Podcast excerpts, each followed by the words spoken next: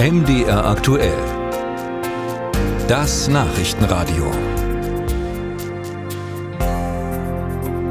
Wir haben von Rudi Völler vor 20 Jahren bei seiner Weißbierrede im Fernsehen gelernt, nicht immer draufhauen und alles schlecht reden. Das fällt mit Blick auf die Leistung der deutschen Fußballnationalmannschaft gerade nicht ganz so leicht. Cheftrainer Hansi Flick, der ist seit gestern entlassen und die Nationalelf, die wird nun von der Einmann-Rettungstruppe Rudi Völler als Interimscheftrainer über Wasser gehalten. Der setzt sich morgen gegen Vize-Weltmeister Frankreich auf die Trainerbank. Darüber und wie es mit dem DFB-Team weitergeht, konnte ich vor der Sendung mit Fußballexperte Waldemar Hartmann sprechen. Hallo, Herr Hartmann. Hallo. Kann Rudi Völler bis morgen Abend für das Spiel der deutschen Nationalelf gegen Frankreich noch ein Wunder bewirken?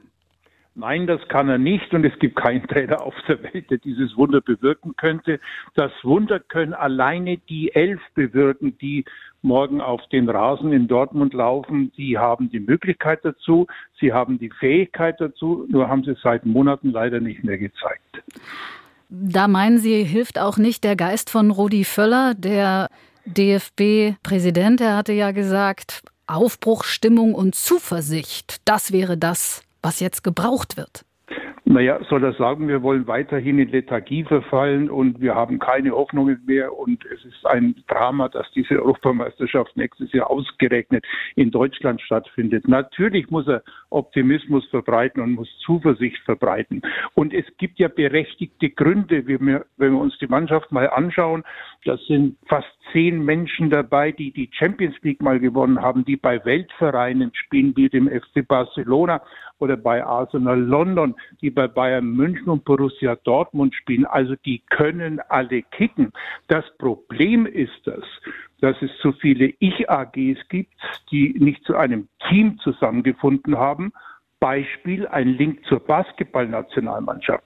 Das sind alles keine Riesen in der amerikanischen Profiliga, aber sie haben als Team diese Weltmeisterschaft äh, gewonnen und das haben die Deutschen bisher nicht geschafft. Und die vorderste Aufgabe des Trainers ist es, und das hat er bei Bayern München geschafft, deswegen ist er ja Bundestrainer geworden, dass er diese Ich-AGs zusammenschweißt und zu einem Team formt. Das ist die Aufgabe von Rudi Völler, aber nicht in einem Tag, sondern die Aufgabe von Rudi ist, jetzt einen Trainer zu finden, der das schafft. Und welcher kann das sein? Ja, da sind ja viele in der Auslosung und äh, das ist wie beim Lotto. Ähm, natürlich wünsche ich mir auch einen Sechser, wenn es geht, die Super, äh, Superzahl mit äh, dazu. Natürlich wünschen sich alle Jürgen Klopp. Wie so oft soll der noch sagen, ich kann das nicht machen, weil ich einen Vertrag bei Liverpool habe und weil ich da nicht aussteigen kann und auch nicht aussteigen will. So, dann kommen die Nächsten, die sagen, Julian Nagelsmann, Deutschland das Land der Bedenkenträger, stehen sofort welche auf und sagen, ja, der ist doch bei Bayern gescheitert und der ist auch für einen Bundestrainer noch viel zu jung. Äh, dann kommt Oliver Glasner, der bei der Eintracht ausgeschieden ist und jetzt quasi ohne Job ist. Äh, der hat den Makel, ich sage das ausdrücklich in Anführungszeichen, dass er äh, Österreicher ist. Dann kommen die einen mit Louis van Gaal, und ich muss Ihnen ganz ehrlich sagen, äh, das ist alles Kokolores. Das ist alles nur geschrieben, damit was geschrieben ist. Ernsthaft, ernsthaft sehe mhm. ich äh, Roger Schmidt, weil ich weiß, dass Rudi Völler den sehr schätzt, aber der hat auch einen Vertrag bei Benfica Lissabon und hat gesagt, den will er erfüllen. Ich glaube, dass Rudi da nicht locker lässt, weil das sein Wunschtrainer wäre. Am Ende geht es natürlich um einen, der jetzt frei ist.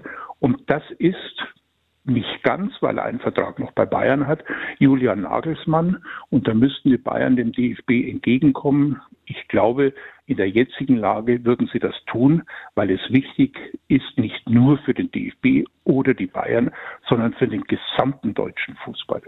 Soweit die Einschätzung von Fußballexperte Waldemar Hartmann.